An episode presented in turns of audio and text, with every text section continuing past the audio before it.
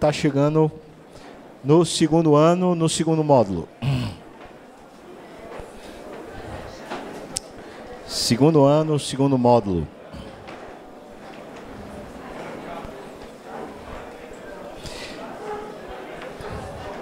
Próxima semana e depois até o dia 10 de março, quem vai estar tá dando aula aqui vai ser o pastor Daniel, tá bom?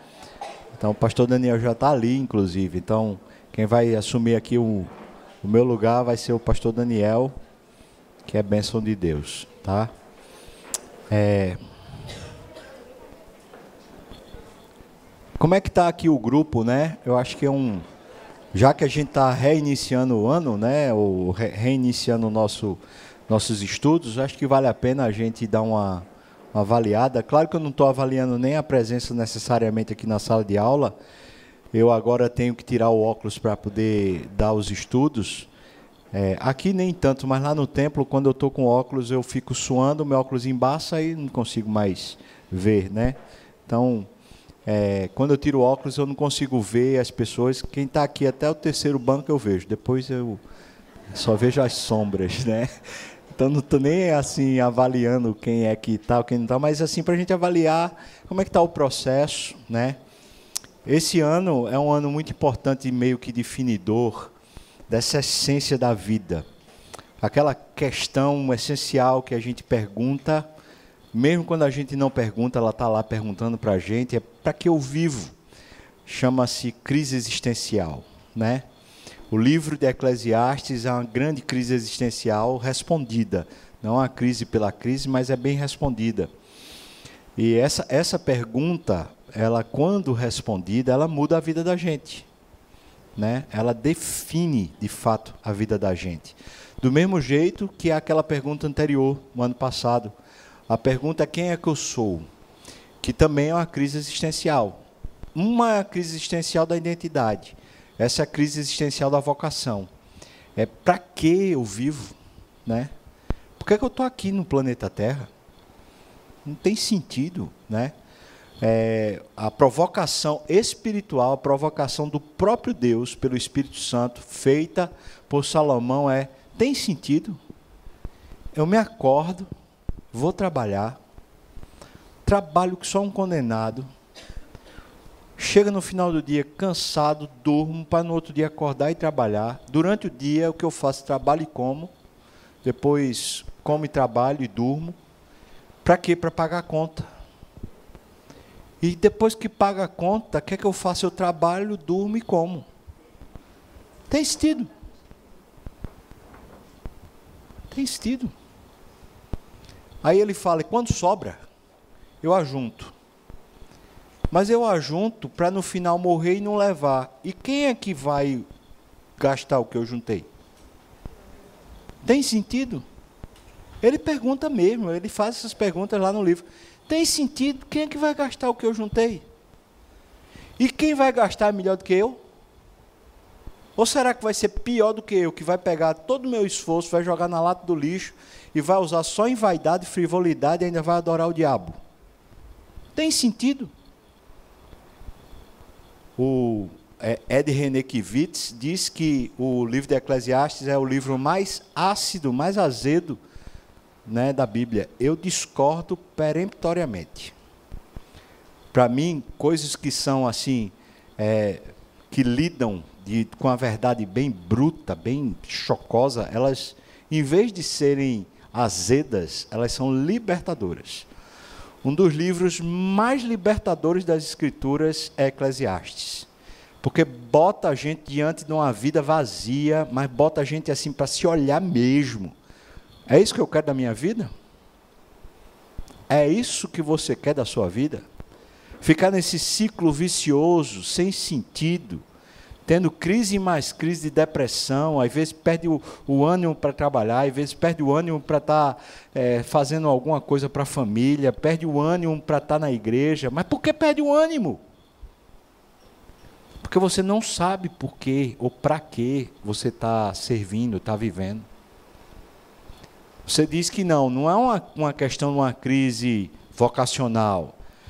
É só porque eu estou cansado. Mas esse cansaço não é físico. Porque o cansaço físico, você tem uma boa noite, duas boas noites de sono, você descansa, recupera e segue adiante. Mas aquele negócio que começa a desanimar você, e você diz assim, não, você pode dormir o que for, às vezes você está até numa crise de depressão, que você dorme além da conta, mas não, não restaura, isso é crise. E sabe, se não for a crise de identidade, ela é uma crise vocacional. É a pergunta: para quê? Para quê? Vamos lá. Para que continuar casado? Um esforço danado, um milasco todo. Para que eu vou continuar nessa jossa? Amém, irmão? Para que continuar nesse emprego? Para que sofrer essas coisas com esse patrão miserável? Para que eu, eu continuar, sei lá, servindo na igreja? Para quê? Essa pergunta do para quê, ela é para que eu vivo? Para quê? Eu me casei para quê? Eu fui estudar numa universidade para quê? Eu me formei para quê? Agora que eu estou numa empresa que eu trabalho, para que eu trabalho? Se eu frequento uma igreja, para que eu frequento? Se eu sou vocacionado como pastor, para que eu sou vocacionado como pastor? Mas o outro é vocacionado como diácono, para quê? O outro é vocacionado para ser líder de grupo pequeno, mas para quê? O outro é vocacionado para ser presbítero, mas para quê? Essa pergunta, para quê, é essa aqui. É isso que a gente vai ver no, no segundo módulo. Mas o segundo módulo não tem sentido se a gente já não tiver bem resolvido sobre quem a gente é. O que é que eu sou? O que a gente viu durante o primeiro ano essencialmente foi eu sou a imagem de Deus. Foi isso. Um ano todo vendo eu sou a imagem de Deus. E a gente entendeu, pelo, pelo menos eu acho que entendemos, que eu não tenho existência em mim. Eu não sou protagonista de nada. Eu sou um, uma revelação, uma imanência de um Deus transcendente. O Deus Espírito se revela na imagem que é, sou eu. Eu, portanto, sou a imanência do transcendente. Eu sou a revelação do Deus vivo, por quê? Porque eu sou a imagem dele. Deus assim nos criou. Descobrimos que na queda, Deus não quebrou essa capacidade da imagem, mas com a queda, o que fizemos, nós fizemos, foi nós colocamos um pano sobre o espelho. O espelho continua com a mesma capacidade de refletir, mas o pano que foi colocado no espelho impede o reflexo. E quando põe um pano, o espelho que não reflete mais, ele não sabe para que ele serve. E ele não sabe mais para que ele existe. Sabe o que é que vai acontecer? Esse espelho, esse, esse reflexo, essa imagem, vai tentar se definir agora a partir do que ele faz. E todo o processo da gente fazer coisas para tentar ser alguém é idolatria. É constituir imagens falsas. E Deus diz que a feitura de imagens é a própria idolatria. Então a gente pode até fazer um boneco de pau e dizer que aquele boneco de pau é agora o nosso Deus. Ou a gente faz um, um bezerro de ouro e a gente chama ele de Deus. Mas eu e você estamos numa fase da história da humanidade que a gente não faz nem, nem boneco de pau, nem bezerro de ouro. Sabe o que, é que a gente faz? A gente cria imagem no Facebook. A gente cria imagem no Instagram, a gente cria imagem na sociedade, a gente cria imagem na igreja, a gente cria imagem no trabalho, a gente cria imagem da gente. Ou não? Sim ou não? Tem um livrozinho de Charles Swindoll que é, é acho que é mais ou menos isso, é, tirando máscaras ou alguma coisa sobre máscaras, fala sobre essa incrível capacidade nossa de continuamente exercer uma forte força para a gente constituir a imagem nossa, que não é condizente com o que somos. É como se a gente quisesse acreditar que a gente é outra coisa. Sabe o que é pior? Que as nossas relações ficaram condicionadas a isso. A gente começa a querer que os outros também sejam aquilo que a gente quer, fazendo imagens. Então, sei lá, minha esposa vai ter que ser como eu quero, porque eu, eu acho que a imagem dela tem que ser essa. E, e ela começa a querer que eu seja o marido que ela quer, porque eu tenho que ser a imagem do que ela quer. Amém, irmão? E se ela não é a imagem do que eu acho que ela tem que ser, eu começo a orar para Deus, Senhor, muda minha esposa. Amém? E Deus ouve, ouve e fala assim, ô babaca, tu estás ouvindo o que tu estás falando, tu estás pedindo para fazer uma imagem. Tu quer que eu ouça? Aí está eu pedindo, Deus muda a minha esposa, e minha esposa está lá pedindo, Deus muda o meu marido. E Deus com vontade de dar cascudo nos dois. Porque nenhum dos dois se sabe. E o pior, que para além de se fazer uma imagem para si, agora se começa a fazer uma imagem nos outros também para si. Eu quero que ela seja assim para mim. E ela quer que eu seja assim para ela. Isso é a, a pergunta. Quem é você? Se você é imagem, eu e você entendemos que ser imagem de Deus refere-se ao fato de que a gente não tem etimologia própria. A gente não tem existência em nós mesmos. Nosso ente é Deus e nós somos teo referente. Nós somos referência do Deus vivo. A visibilidade do Deus invisível. É isso, é isso que a gente é. Nós existimos em Deus e fora de Deus a gente não existe. Aí a gente se inventa. Entendendo, entendendo isso, fica na, na, no próprio âmago do conceito, fica na própria essência do conceito, de que a gente não é protagonista. Não sendo protagonista, o trabalho que fazemos, todo exercício, labor, todo ergon, a palavra grega, né? Ergon, que diz a esse esforço. Tudo que fazemos não diz respeito à nossa reputação, nem diz respeito à criação dessa entidade, tipo assim, eu vou me tornar em alguma coisa. Mas diz respeito ao reflexo do que Deus está fazendo.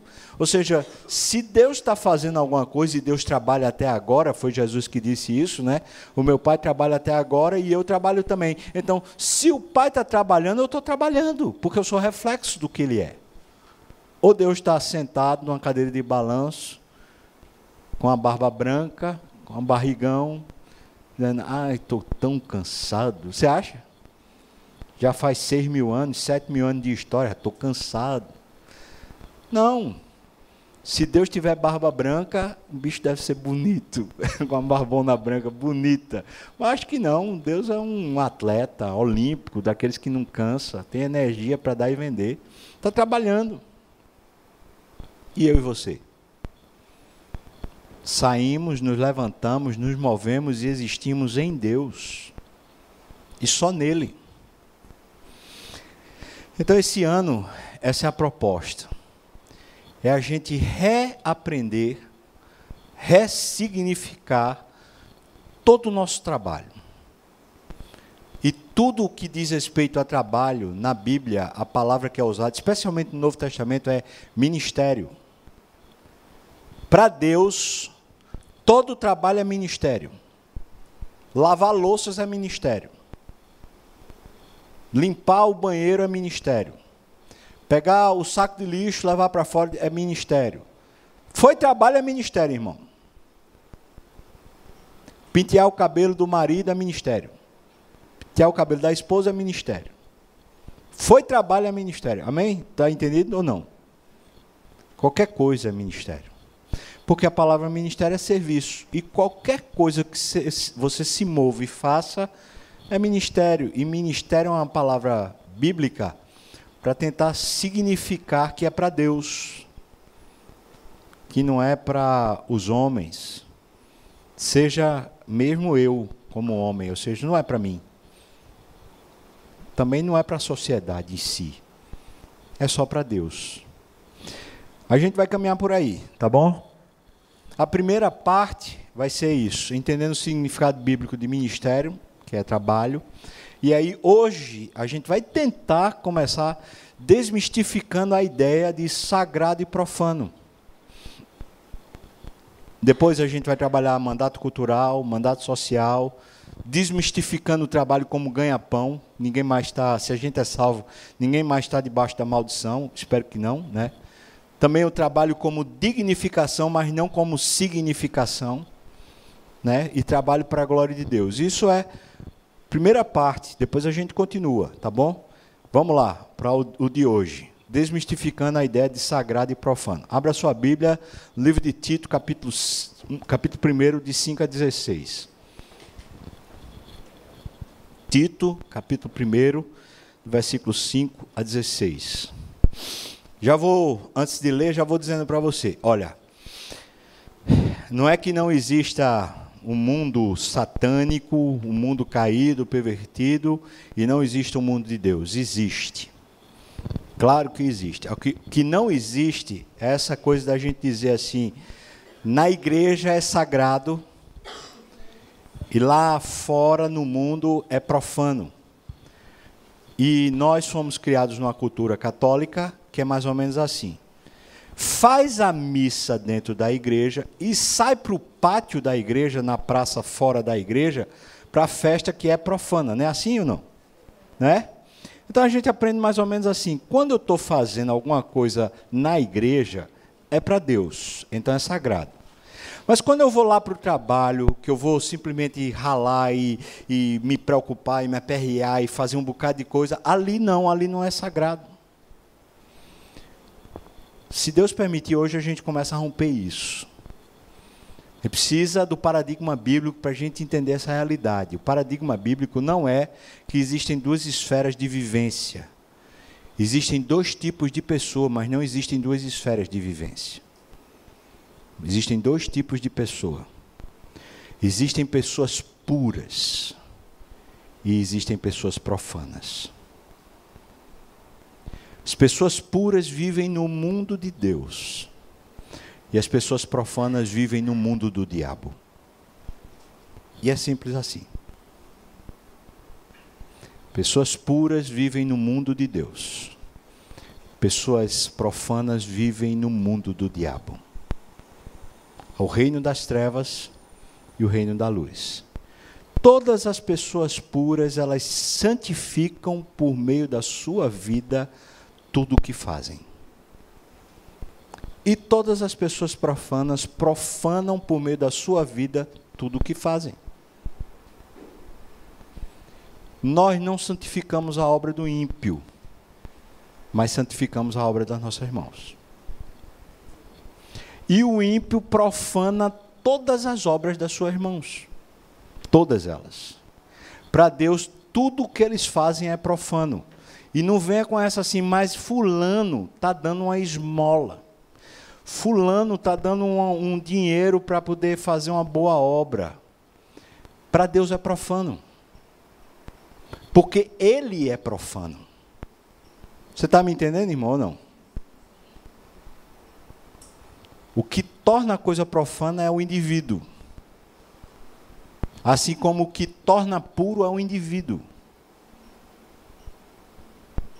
Então vou dizer assim: se uma pessoa, vamos supor um pastor que não é crente, é bom de conversa, bom de lábia, conseguiu ser ordenado pastor, mas não é crente, até o sermão dele é profano. Está dentro da igreja, prega sermão, mas é profano. Aí tem um crente, está trabalhando, sei lá, numa, numa empresa dessas aí de cerveja. Uma empresa dessas daí que você fala assim, mas uma empresa dessa, lá dentro o que ele faz, ele faz com pureza. Isso é complexo, né? Ou não? Por que é complexo? Sabe por quê? Porque a nossa cabeça funciona a partir de uma matriz. E a nossa matriz é o sagrado e o profano diz respeito à religião e à não religião. Na Bíblia, o sagrado e o profano diz respeito à obra de Cristo e à não obra de Cristo. ao que foi alcançado pela obra de Cristo e ao que não foi alcançado pela obra de Cristo. Tudo que foi alcançado pela obra de Cristo é reto, puro e bom. E tudo que não foi alcançado pela obra de Cristo é pervertido, é profano e é imundo. Tudo bem, irmão? Ou não? Sim ou não? Alô? Vamos lá, o cara que trabalha numa empresa de cigarro, ele santifica o cigarro? Não, ele não santifica o cigarro. E ele santifica o quê? Ele santifica o trabalho dele. Vá, vamos lá. Vamos tentar devagarzinho, tá? Porque isso é para o ano todo, então vai devagarzinho. Mas você já viu que o negócio vai pegar. Versículo 5 até o 16, tá bom? Sim. E então?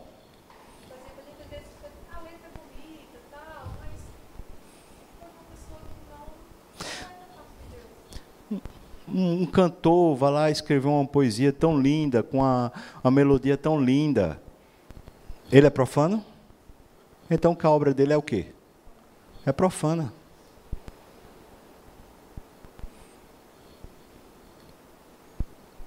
Simples assim. Versículos 5 a 16, tá? Por esta causa, qual é a causa? A causa é que lá em Creta estava acontecendo uns problemas lá, o pessoal estava se desviando. Por esta causa, te deixei em Creta, para que pusestes em ordem as coisas restantes, bem como em cada cidade constituísses presbíteros conforme te prescrevi. Ou seja, eu estou te deixando aí porque eu quero que você dê uma organizada, que o negócio está meio confuso. Eu quero que você eleja presbíteros, ou seja, gente que seja líder espiritual na comunidade, para abençoar, porque o negócio está meio confuso. Ele vai dizer o que é que ele, que ele quer se referir. Veja que ele continua, versículo 6. O presbítero é alguém que seja irrepreensível, marido de uma só mulher, que tenha filhos crentes que não são acusados de dissolução nem insubordinados. Ou seja, a ideia de filho crente aqui não é necessariamente seja nascido de novo, mas que foram criados de tal maneira que eles não são insubordinados, cheios de dissolução, aquele menino que só faz perturbar. Tá? Continua. Versículo 7. Porque é indispensável que o bispo seja irrepreensível, como? Como dispenseiro de Deus, não arrogante, não irascível, não dado a vinho, nem violento, nem cobiçoso de torpe ganância. Antes, esse bispo, esse presbítero, seja hospitaleiro, seja amigo do bem, sóbrio, justo, piedoso, que tenha domínio de si, apegado à palavra fiel, que é a segunda doutrina, de modo que tenha o poder tanto para exortar pelo reto ensino, como para convencer os que contradizem. Porque existem muitos, veja qual o motivo pelo qual ele está colocando presbítero lá. Porque existem muitos insubordinados, palradores frívolos que, e enganadores, especialmente os da circuncisão, ou seja, os judeus. É preciso fazê-los calar, porque eles andam pervertendo casas inteiras, ensinando que não devem, por torpe ganância. Foi mesmo dentre eles um profeta, um seu profeta, que disse: cretenses, sempre mentirosos, feras terríveis, ventes, o quê? Preguiçosos. Tal testemunho é exato. Portanto, repreende-os severamente para que sejam sadios na fé e não se ocupem com fábulas judaicas, nem com mandamentos de homens desviados da verdade. Mandamentos de homens desviados da verdade Todas as coisas são puras para os puros, todavia, para os impuros e descrentes, nada é puro, porque tanto a mente como a consciência deles estão corrompidas. Você pode ler comigo o versículo 15? Vamos lá? Todas as coisas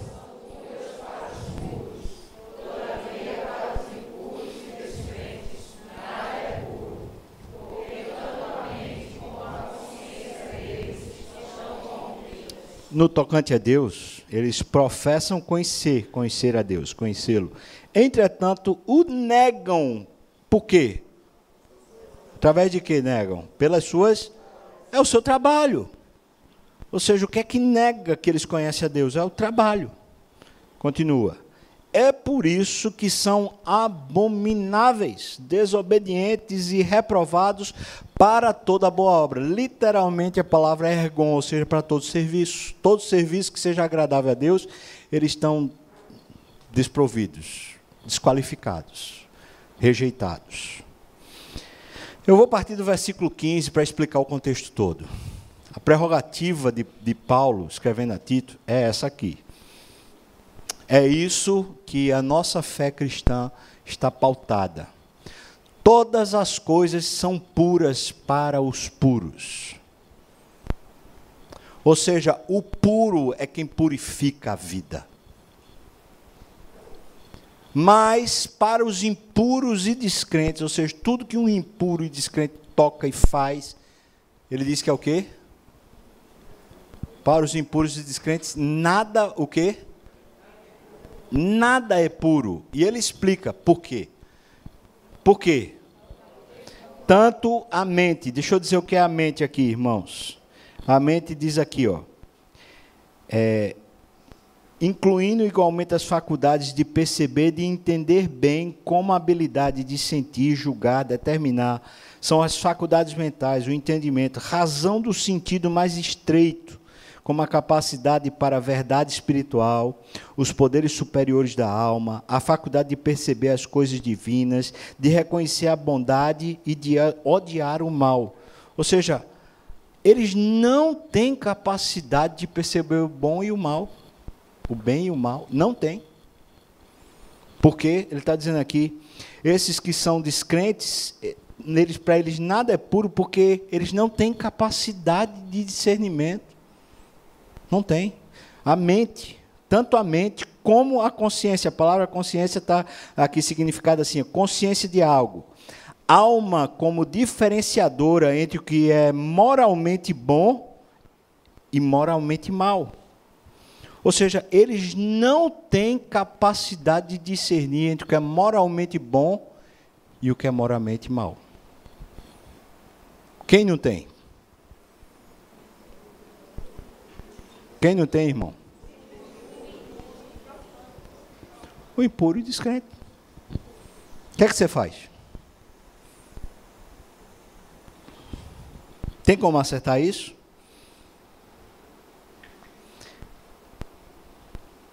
impulsando para fazer o primeiro, ou seja, eles não têm a capacidade de fazer o que é primeiro, o que é bom, e evitar o que é mal. Não tem a capacidade. Eles não têm a capacidade de glorificar o que é bom e condenar o que é mal. Quem não tem essa capacidade? Quem é o impuro? O descrente. É por isso que até a boa obra que é feita é profana. Por que é profana? Porque é para Deus. Vê só, quem está qualificando aqui não é a obra, é Deus que está qualificando. Isso aqui é fácil da gente entender. Sabe de onde a gente precisa entender isso? Gênesis capítulo 4. Gênesis capítulo 4, você vai encontrar dois homens que são irmãos, filhos do mesmo pai e da mesma mãe, que estão indo adorar a Deus e prestar um, uma oferta a Deus. Caim e Abel. Deus não aceita a oferta de Caim e Deus aceita a oferta de Abel. Mas sabe como é que Deus explica? Sabe como é que ele explica? Ele explica assim: Eu aceitei Abel, por isso eu aceitei a oferta dele.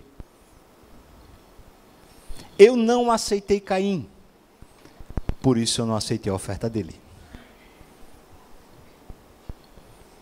Era questão do ofertante e não da oferta.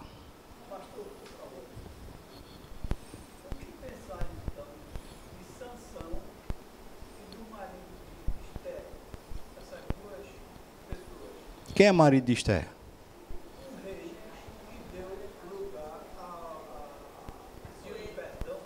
Sansão era crente.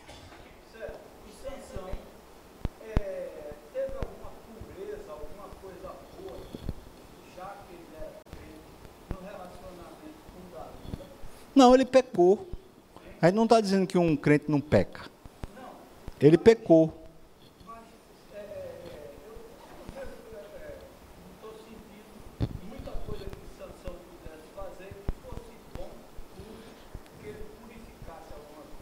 Sansão foi um juiz.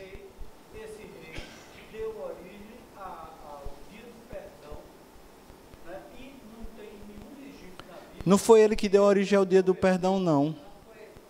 Foi não. Foi Mordecai.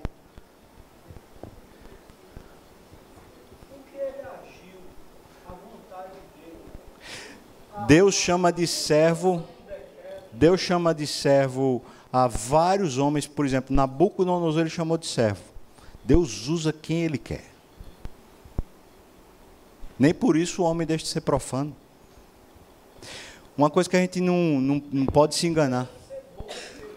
Não, não, não, não. Não entenda, não entenda errado, não. Deus usa tudo. E Deus, Deus qualifica tudo. Agora o que o homem fez foi profano. Uma coisa é a história toda estar no controle de Deus.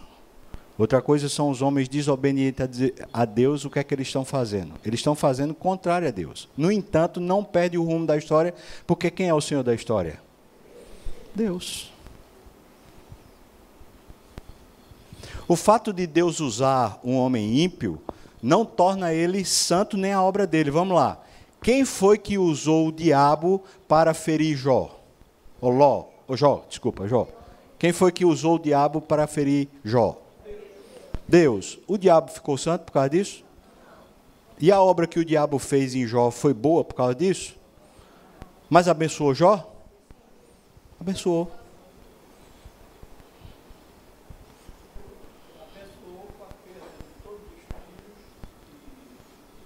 filhos e tudo mais. Parece que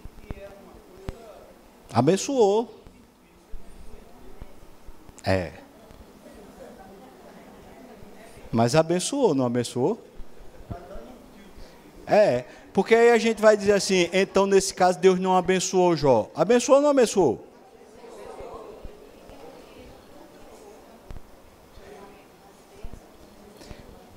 Veja só, irmãos. Deus é, eu não sei como explicar, mas Deus Vou usar um termo que é, que é usado por alguns filósofos, né? Deus é o totalmente outro. Ou seja, a gente não vai ter como compreender como Deus usa e como Deus faz as coisas.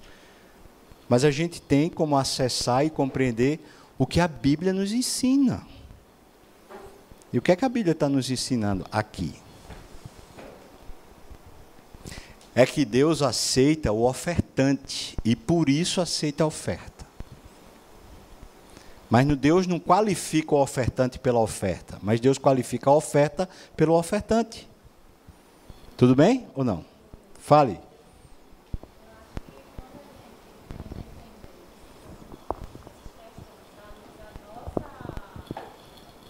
nossa mente, como a gente entende, vai ser bem difícil da gente entender a vontade de Deus.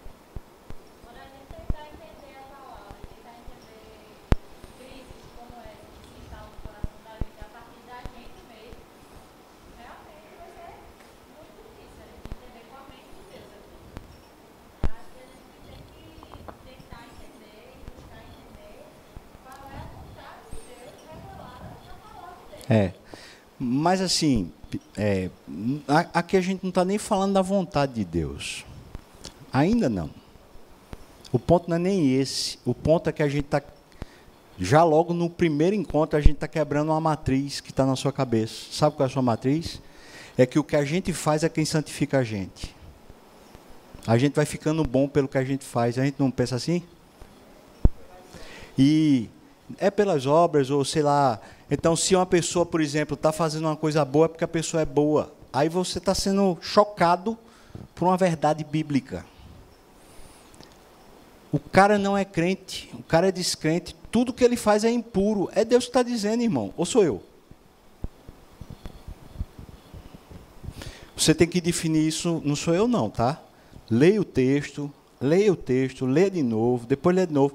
Procura uma exegese bem boa e leia de novo. E chega à sua conclusão, porque eu já tenho a minha. Essa é uma questão sua, não é minha não. Ou não? Tudo o que o impuro e descrente faz é mal. Ok.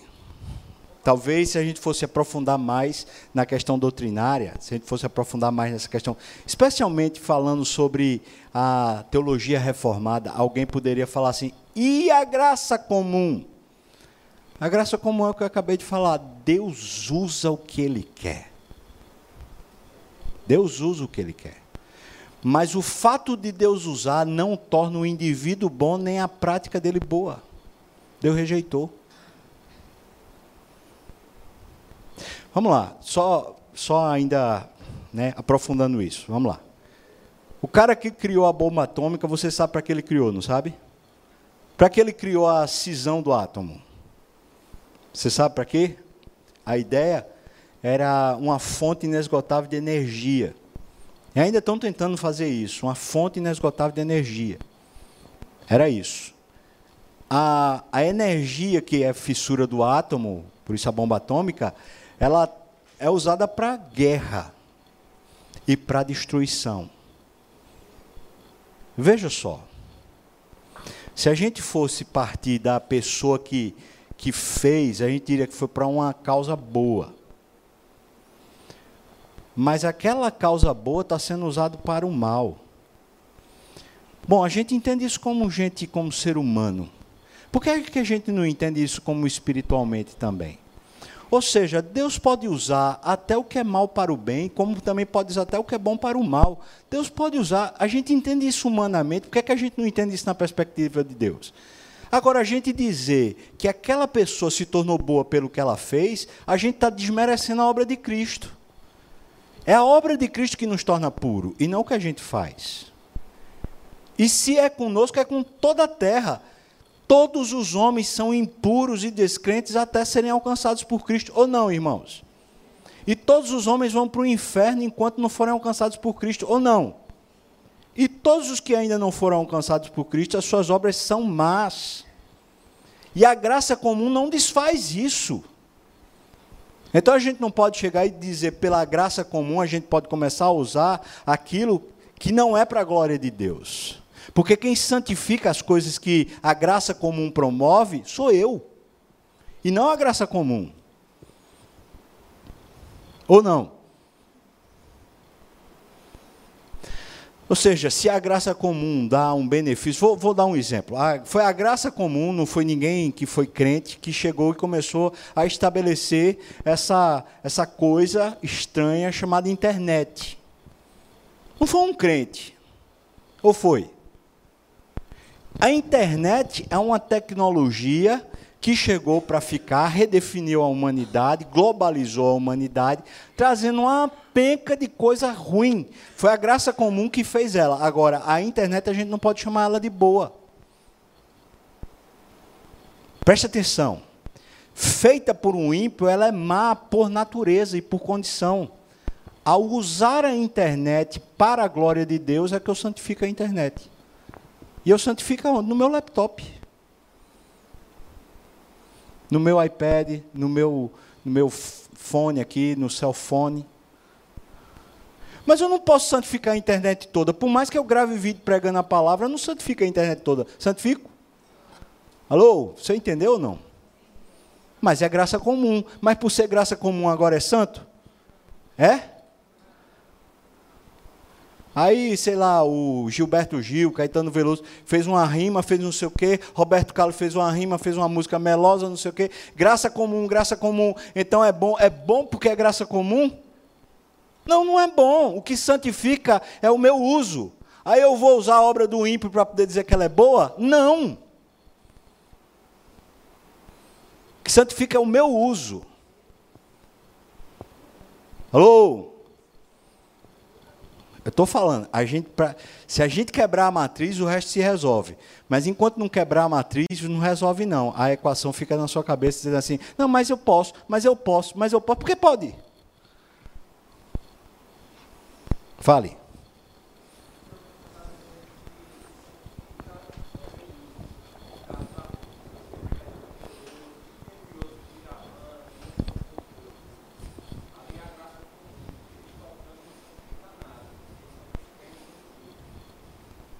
E a obra deles é impura e descrente. Você santifica a música e não a obra deles. A música deles não, porque a música deles já é profana. Você toca a sua música e ela é santa, porque é fruto de você, que é filho de Deus. Não, o problema é esse. O, quem, é que, quem é que mediu se a letra feriu ou não a Deus? Se ele está dizendo que o que o descrente faz é impuro. Não, não a obra dele, você santifica a sua obra. Como é que eu vou santificar a obra do outro? Eu sou Cristo agora, que santifica a obra dos outros? Pergunta a ele.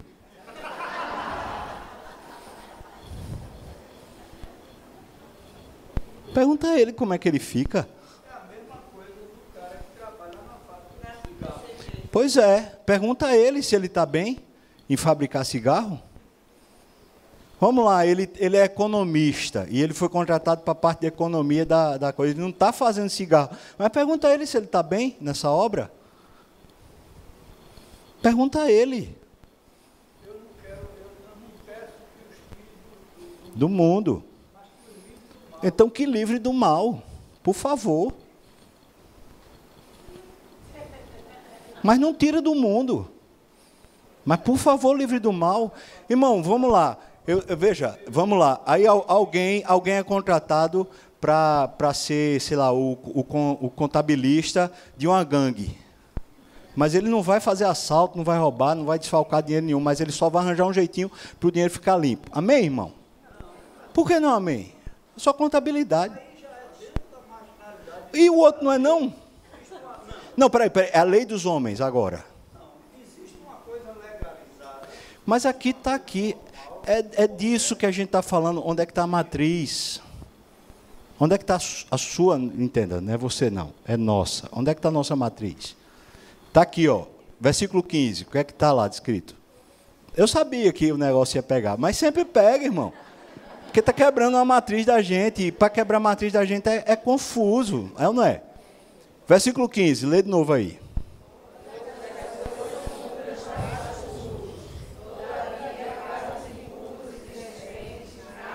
Por que não é puro?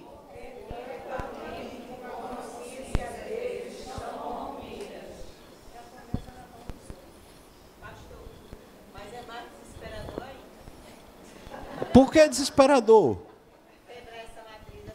E então? Não, oxe, não, tu não tem que pensar no outro não, mulher. Tem que pensar só.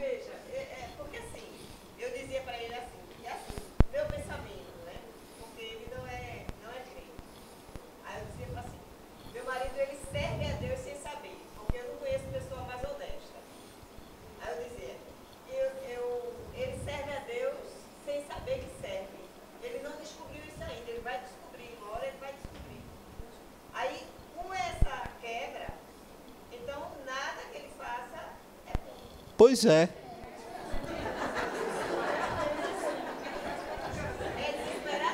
É não, irmã. Veja, o fato da verdade chegar, ela liberta a gente. Ou seja, você talvez estivesse alimentando a ideia de que de repente tem uma coisa boa. Tem não. Ele precisa de salvação. Se Jesus nos salvar, não tem nada que se aproveite. A gente não tem nada que se, se aproveite se Jesus nos salvar a gente. Não tem, não. Nada. Aí talvez um problema da gente, sabe o que é? É que a gente quer usar a graça comum para falar sobre depravação total. Veja, esses termos que eu estou falando são todos teológicos, tá? Mas depravação total é isso: é que estamos, ser humano, de um modo geral, estamos totalmente pervertidos não tem nenhuma centelha nossa, um pingo de suor nosso, que esteja em, no lado bom da força, vamos dizer assim. Nada. Tudo está completamente perdido e depravado. Tudo. Martin, Lones, Martin, Martin Lloyd Jones diz assim: até a oração mais penitente está recheada de impiedade. Se Cristo não santificar, não tem nada santo, irmão. Ou você acha que tem? Tem alguma coisa ainda boa?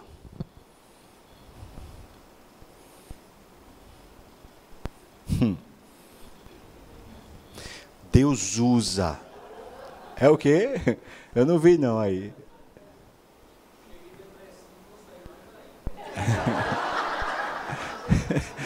Ficou depressivo. Fique não.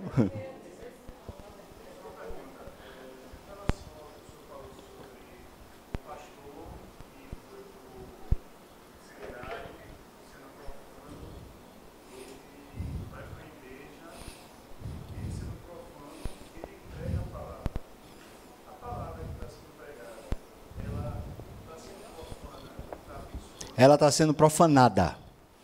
Veja só, a palavra, ela é por si só. Ela não depende da gente, não. É a palavra de Deus.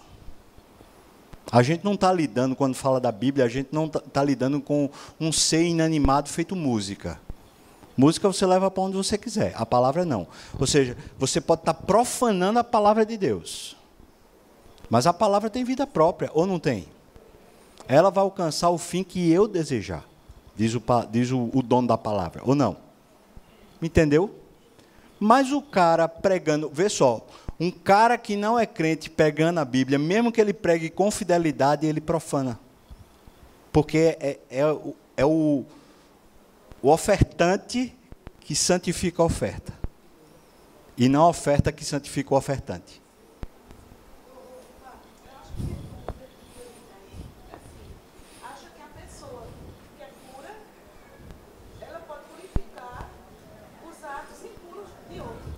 É, ela está dizendo assim: tem gente que acha que, por ser puro, puro no sentido de Cristo purificou, ele pode purificar os atos do outro. Pode não.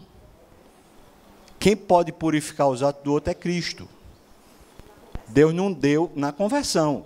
Deus não deu poder a ninguém para santificar o outro. Ou deu? Você imagina se a gente pudesse santificar por alguém? Quantos pais e mães não se santificariam pelos filhos? Sim ou não? Mas não pode, ou pode? É por isso que a música profana vai ser profana. Vai ser profana, porque é profana fruto dele. Não é fruto da letra, ou fruto da, da música, ou do jeito, ou da dança que faz. Não, é fruto porque é, é fruto da profanação. O fruto da profanação é profano, ou não? Você faz o que com o que é profano?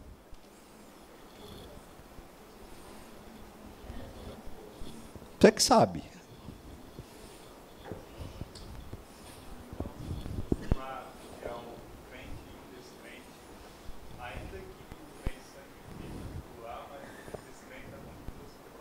Continua ou não? E aí ele disse: pode alcançá-lo pelo exemplo, mas só a obra de Cristo é que vai santificá-lo, ou não? É. é pau, irmão.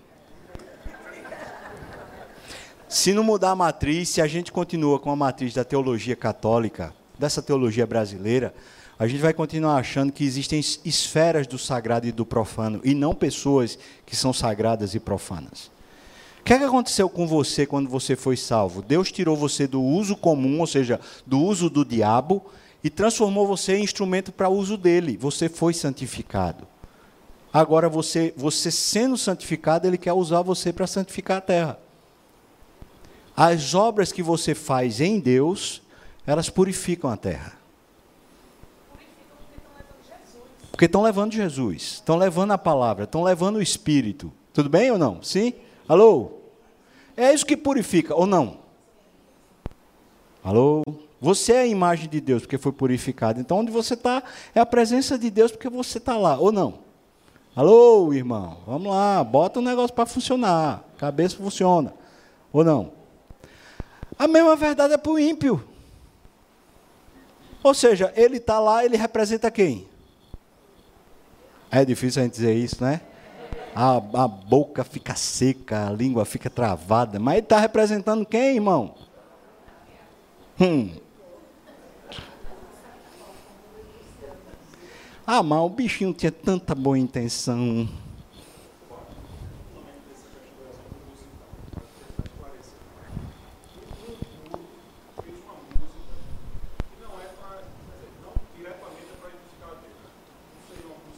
Quem fez? Puro. Sei. Deus ama isso. Não, não estou dizendo que toda obra do crente é pura. O, crente peca. Tudo bem. Depende, foi feita para glorificar Deus? Porque aí se ele faz essa música, por exemplo, e Roberto Carlos pega a música e canta e transforma no sucesso, ela deixa de ser pura ou continua sendo Vamos lá. É boa a questão. Vamos lá. É, eu não sei o nome da banda não, mas acho que vocês vão, que, vão lembrar aí. Acho que é Renato Russo, se eu não me engano, que cantava 1 Coríntios 13, né? Se eu não tiver amor. Por que é se eu não tiver amor? É de onde? É palavra de Deus, tem poder nela mesma. Ou não tem? Tem, acabou-se, morreu o boi. A melodia é, o que ele fez é. O autor é profano? É. É. Aí você vai querer? Você é que sabe. Agora, não é melhor você pegar um outro que escreveu a melodia disso e foi pra, fez para a glória de Deus? Tanto a melodia como a letra?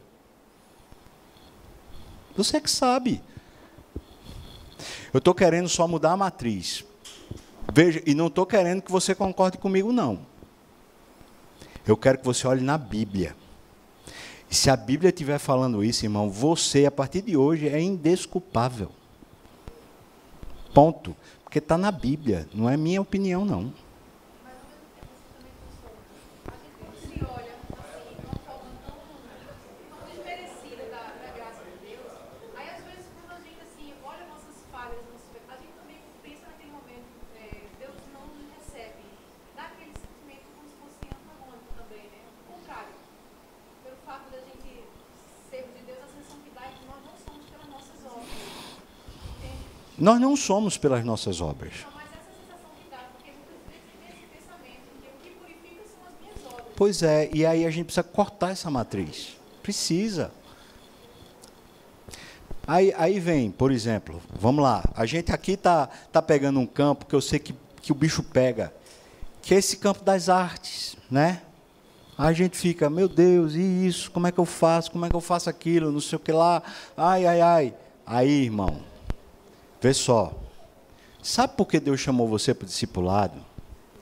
Deus chamou você para o discipulado para você, a partir da Bíblia, começar a fazer melhores escolhas para a sua alma. Maturidade, é interessante, recentemente eu vi uma pessoa falando assim, você não é maduro? Se não é maduro, então, se é maduro, você entende. A gente puxou. Você não vai, não vai tropeçar. Você não é maduro? Você é maduro, então você entende a gente para barzinho. Você não vai tropeçar. Isso é um casal conversando. E a pessoa estava desesperada porque falava assim: eu, eu sinto um vazio, eu me sinto pecando quando eu vou para esses lugares.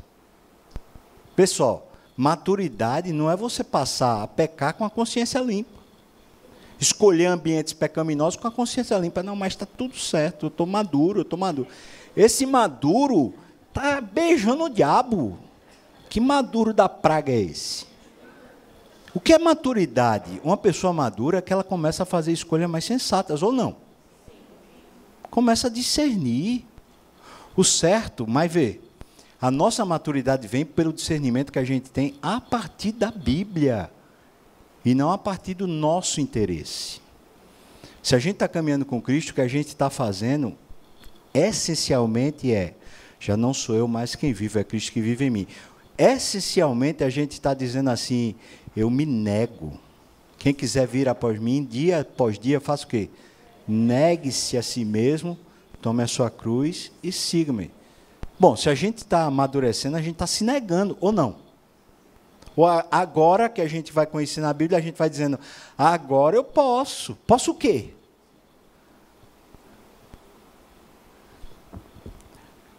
Eu posso viver o pecado?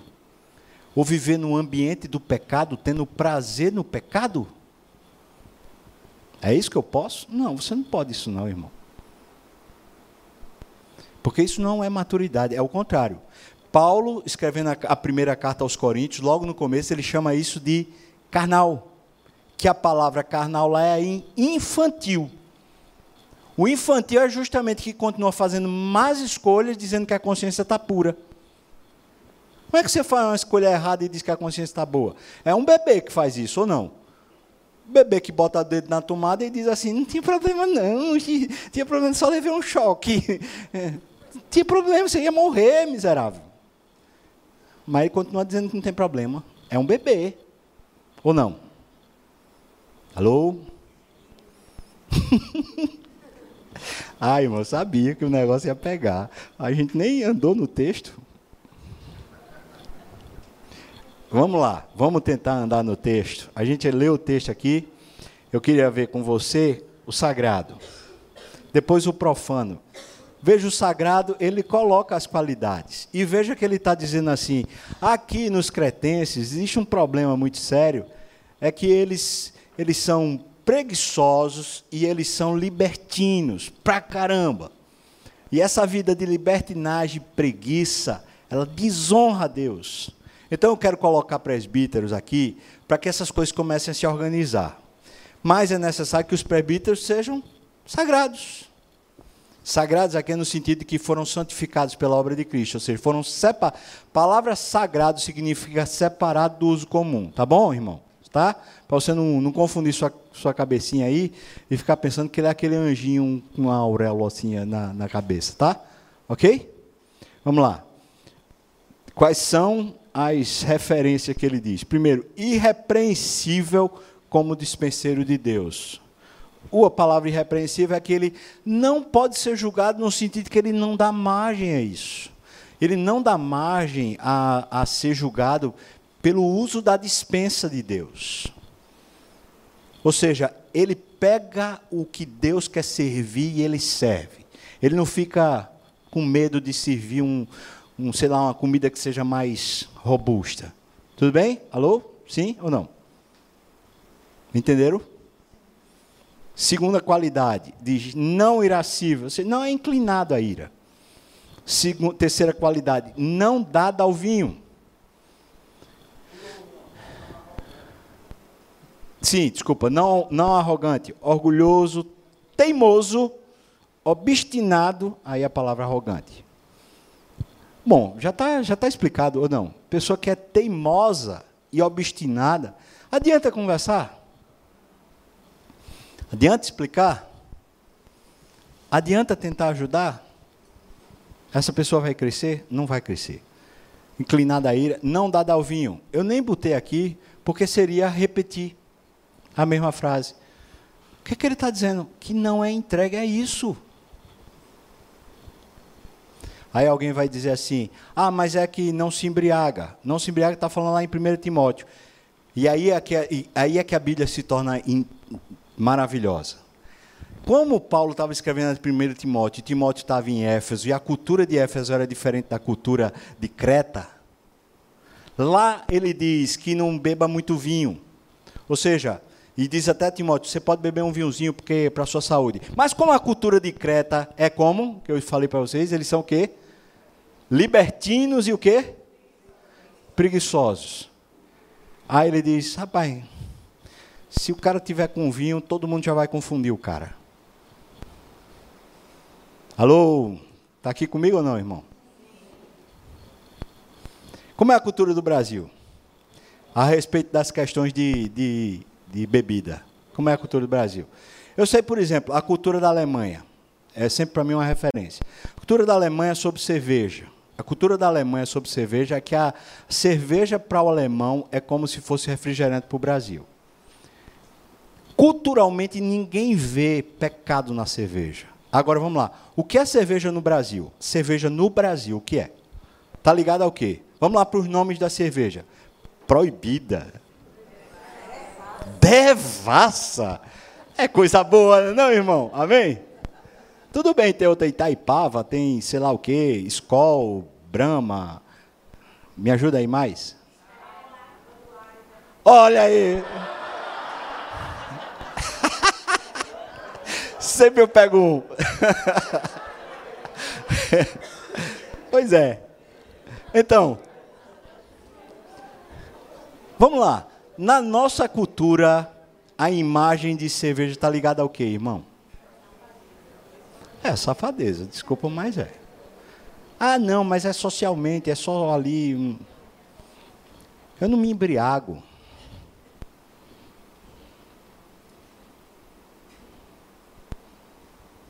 Como é a nossa cultura de vinho? Eu diria que existem vários Brasis. Vai para um Brasil do Rio Grande do Sul e vem para um Brasil do, do- do- de, de Pernambuco. A esfera é diferente, ou não é? É, irmão. É. Uma cultura mais europeia, ela é muito mais resignada, muito mais cheia de compostura, de regra. O vinho ocupa um espaço. Na nossa, que é muito mais libertina, que, que espaço ocupa? Toma o espaço. Vamos lá, vou continuar, tá? Então, não dá, dá o vinho, aí depois diz assim, não violento, ou seja, aquela pessoa que é contenciosa, aquela pessoa que é briguenta. Está o sinal aqui de pessoa que é pura. Ou seja, não é uma pessoa briguenta. Continua. Não cobiçoso, cobiçoso de, de torpe ganância, ansioso pelo lucro ilegítimo, ou seja, ganancioso pelo dinheiro. A ideia de lucro ilegítimo é alguém que é ganancioso por dinheiro. O lucro ilegítimo é dinheiro. Então é uma pessoa que trabalha para ganhar dinheiro. É torpe essa pessoa. Não é santa. Porque um santo não trabalha para ganhar dinheiro. Com quanto ganhe. Mas ele não trabalha para. Tudo bem ou não, irmão? Alô? Sim? Hum. Vamos lá. Antes ele é hospitaleiro, ou seja, é generoso para as visitas que recebe. Amigo do bem, ama a bondade, sóbrio. Que é uma pessoa sóbria aqui? Freia os próprios desejos e impulsos. É autocontrolado, é moderado. Isso é o santo, que está santificando a terra. Depois ele continua: justo, reto, justo, virtuoso, que agrada ou que guarda os mandamentos de Deus.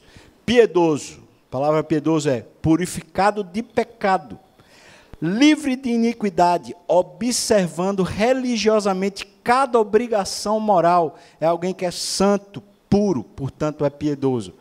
Literalmente a palavra piedoso significa alguém que anda com Deus. Essa pessoa está santificando a terra. E você vê que tem várias obras que já são claras, evidenciadas na vida dele. Por quê? Porque ele anda com Deus. Continua. Que tenha domínio de si, que domina, controla, modera, restringe a quem? A si mesmo. Apegado à palavra fiel, que é segundo a doutrina. Vê só, é apegado à palavra de Deus, fiel, que é segundo a doutrina, não é segundo a cabeça e os apetites pessoais. Não adultera a palavra para ensinar conforme conveniência, desejos, interesses. Continua. Puro. Ele diz: todas as coisas são puras para os puros. É no versículo 15. Então ele diz: o puro é aquele que é livre de desejo corrupto, livre de pecado e culpa, livre de qualquer mistura com o que é falso. Qualquer mistura com o que é falso. Sincero, genuíno, sem culpa, inocente. Esse é o puro. Então, Paulo está dizendo: eu queria colocar aqui homens que sejam presbíteros, que comecem a purificar, a abençoar. Através de quê? Das obras que lhes são próprias. Agora, vê só. Vamos, vamos supor que no, no seu trabalho, na sua família, está precisando de purificação. Como é que você faz? Chama o pastor Sávio, só precisa me pagar R$ 1.500 por uma visita simples. Se você quiser uma visita mais modesta, que eu precise passar por todos os cômodos, dois mil a três mil reais. Amém, irmão? Aproveita a benção, aproveita a benção, porque eu vou lá e faço uma oração com a mão ungida. Amém? E eu purifico e amarro e boto no canto de castigo. Beleza? Me ajuda aí, porque a minha poupança está pequena. Então, é assim que se purifica, irmão? Como é que se purifica? Está aqui, o puro vai lá e purifica, mas ele purifica com a sua conduta. Ele vive para Deus. A família está precisando de purificação? Quem vai purificar sua família, irmão? O trabalho, a empresa, sei lá o quê. Quem? Aí ele continua. A segunda parte, do versículo 10 até o 16, a gente já leu. Aí ele diz: Quem são os profanos? Os profanos, ele fala, insubordinados, ou seja, é aquele que não se sujeita ao controle. Pode ter a liderança que for, o cara está sempre rebelde, está sempre achando ruim, ou está sorrateiramente dizendo: Eu não concordo. Não se sujeita. É uma pessoa que vive por si, ela não vive debaixo de autoridade. Desobediente, insubordinado, teimoso. De novo a palavra teimoso. Depois ele diz: palradores frívolos. São pessoas o quê? Aí ele diz aqui, ó, papudo, conversador, alguém que fala coisas vazias, sem sentido. Gente que leva você na lábia, na conversa. Conhece gente assim ou não? Esse é o ímpio. Leva você e você já vai. Enganadores, pessoa que é sedutor e impostor. Homens desviados da verdade, que é verdade em coisas relativas a Deus. A palavra verdade aqui é isso, nas coisas relativas a, a Deus e aos deveres do ser humano. Verdade moral e religiosa, ou seja, homens que são desviados das verdades de Deus da Bíblia são profanos. Impuros, manchados pelo pecado.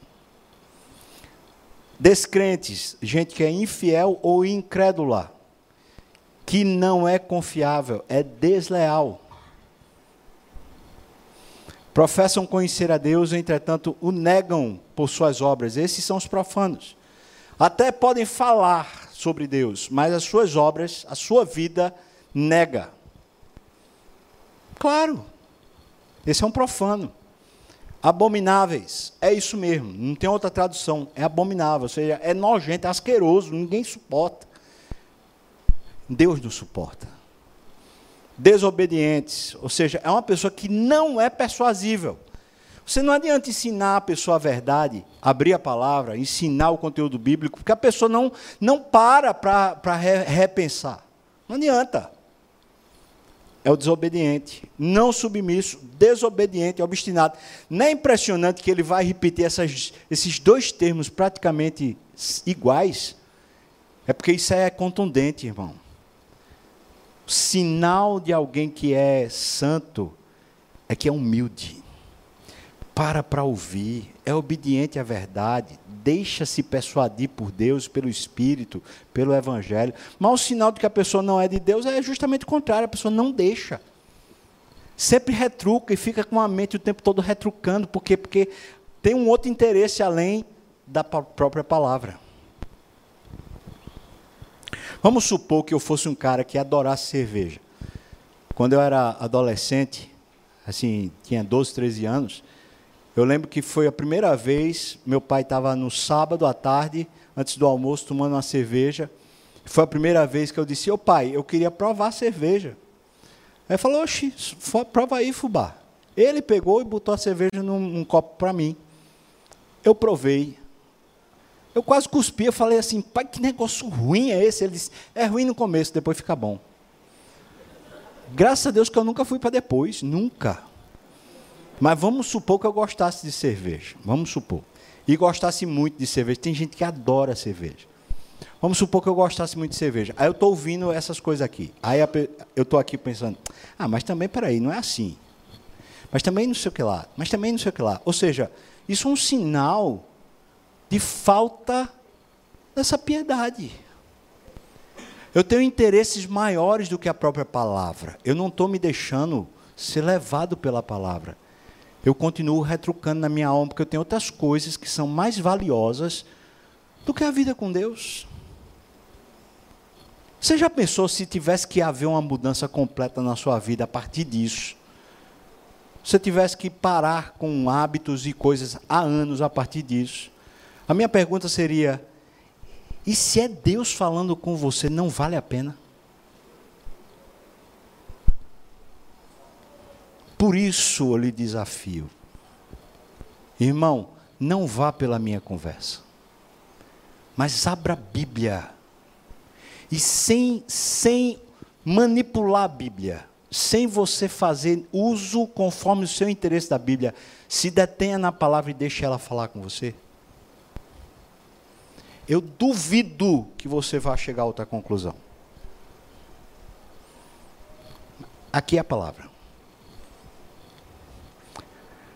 Reprovados por causa da maneira com que vivem, ou seja, essas pessoas elas já são por si só reprovadas para toda boa obra, ou seja, aquilo que quando testado não é aprovado como deveria. Ou seja, é alguém que está desqualificado. Por isso, irmãos, a ideia de sagrado e profano na Bíblia diz respeito a indivíduos. E à medida que indivíduos promovem aquilo lá, aquilo se torna sagrado ou se torna profano. Se a gente pudesse avaliar o que glorifica a Deus e o que não glorifica a Deus, a gente poderia dizer: tudo que glorifica a Deus é santo. E tudo que não glorifica a Deus é profano. O problema é que a gente não sabe o que, é glorifica a Deus e o que, o que não glorifica. A gente tende a achar o que glorifica a Deus que a gente gosta, ou não. E aí a gente passou a ser a medida de todas as coisas. Será que o que eu gosto glorifica a Deus? Bom, quando eu era pequenininho, eu gostava muito de brincar de Falcon. Falco era um bonequinho que tinha todo articulado, que eu passava horas brincando com ele. Bom, se Falco glorificava a Deus e a brincadeira de Falco glorificava a Deus, nunca mais eu glorifiquei a Deus, porque agora eu não gosto mais de brincar com Falco. Eu mudei de opinião. Ou seja, a gente muda de opinião ou não muda? E se for a nossa opinião que glorifica e não glorifica a Deus, a gente está lascado, irmão. Então, estou dizendo para você: não é errada a definição de que o que glorifica a Deus é santo e o que não glorifica a Deus é profano. Está certa essa definição. Entretanto, a medida do que glorifica a Deus e não glorifica a Deus não é nossa, é a Bíblia. E é o próprio Deus, ou seja, Deus sabe medir o que glorifica Ele, por quê? Porque estava lá Caim e Abel entregando. Na hora que estava entregando, Deus disse assim: Eu me aborreci de Caim mas eu gostei de Abel. Aceitei a oferta de Abel, mas eu rejeitei a oferta de Caim. Quem sabia disso, irmão? Quem sabia? Mas na hora que Deus falou, se revelou. E na hora que Deus falou, fica Caim machucado com Abel, porque Abel ofereceu a oferta que era justa. Mas ali a gente aprende: existem duas religiões se movendo na face da terra até hoje. Uma religião é daqueles que querem agradar a Deus.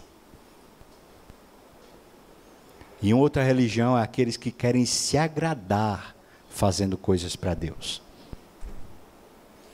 Quem quer se agradar fazendo coisas para Deus são rejeitados por Deus. Porque o Deus de quem quer se agradar é Ele mesmo. Mas aqueles que vivem para Deus só querem que Deus se agrade, mesmo que eles não sejam agradados. Ou não? Você, você por você, é santo ou é profano? Quem é você? Vou, vou lhe ajudar. Se Cristo lhe salvou, você é santo. Se você é santo, hoje a gente começa a mudar uma perspectiva. Em vez de você viver para fazer as coisas, para se sentir bem, você passa a viver para que Deus seja glorificado. Só isso. Isso santifica a sua obra. Não tem outra fórmula, não, irmão. É só isso. Ponto. Agora, se você é profano, mesmo que você faça para Deus, é profano por essência. Ok? Todas as coisas são puras para os puros. Porém, para os impuros e descrentes, nada é puro. Porque tanto a mente como a consciência deles está desqualificada para toda boa obra. Eu inventei isso. Analise, irmão. Agora eu vou pedir uma coisa finalizando a aula. Você não é juiz de seu ninguém. Você está me ouvindo ou não? Você não é juiz de seu ninguém. Você veja com que cuidado e com, com quanto tempo a gente conversou sobre essas coisas. Eu tenho certeza que você sai daqui cheio de dúvida e vai precisar de um ano para esse negócio irem se esclarecendo na sua cabeça. Aí você sai daqui dessa aula, chega para não sei quem lá falar: Eita, tá ouvindo essa música, isso é pro diabo. Eu vou dar em você, irmão, não no outro. Mas você pode pensar nas suas coisas. Nas suas. E pode botar tudo diante de Deus na mesa, falar assim, pai, agora eu estou meio perdido. Até hoje eu ficava ouvindo Black Sabbath e mas hoje eu tô. Não quero não sei, não sei, não sei. Black Sabbath, Sábado Negro, não sei. Não sei mais. Não é não ou não? Você é que sabe. Deixa a palavra, irmão. Encher o nosso coração. Já não somos nós quem vivemos, é Cristo que vive em nós, né? Aquele que começou a boa obra vai completá-la até o dia de Cristo. Eu não disse para você que o discipulado ia ser fácil. Discipulado é caminhar com Deus, irmão. Então, finalizando, você está lendo a Bíblia? Está seguindo firme na leitura, irmão? Se parou, recomeça. Não falo recomeça lá de Gênesis, não. Recomeça hoje, vamos continuar. De onde você parou, continua. Bora! Nojento. Volta à prática da verdade, volta ao bom caminho, né? Parou de orar? Bora orar. Né? Bora orar, né? Não tem outra coisa não, irmão. Esse negocinho simples, beabá, lei orar, lei orar, lei orar. Isso vai mudando a gente. Vai mudando a gente. Convivência com Deus muda a gente por completo. Amém? Feito eu falei no comecinho. Muito bom estar com vocês eu vou sentir saudade, falta. Sei que vocês vão ser muito, mas muito abençoados. Deus certamente vai usar muito Daniel para abençoar vocês, né? Eu também vou ser muito abençoado lá, eu sei, porque é Deus que vai comigo, então imagina, né, se eu não vou ser abençoado. Vamos orar uns pelos outros, tá bom? Conto com as orações de vocês e eu oro por vocês também, tá bom? Vamos orar então, irmãos. Obrigado, Deus, pela tua palavra. Obrigado por esse tempo que a gente tem aqui tão precioso. Abençoa, Senhor, para que tudo que conversamos hoje, talvez coisas tão profundas, às vezes tão conturbadas, elas possam ir sendo, sendo esclarecidas à medida que a gente for caminhando, Pai. Por favor, livra-nos do mal, no nome de Jesus. Amém, Senhor. Amém, irmão. Vamos lá, vamos lá.